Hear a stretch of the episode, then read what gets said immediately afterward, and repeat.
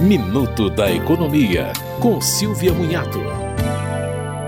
A Agência Nacional de Saúde Suplementar anunciou a suspensão da comercialização de 12 planos de saúde de seis operadoras. A cada trimestre, a agência avalia as reclamações recebidas de usuários e faz a suspensão até que as demandas sejam atendidas. A relação dos planos suspensos pode ser obtida na página da ANS na internet que é ans.gov.br.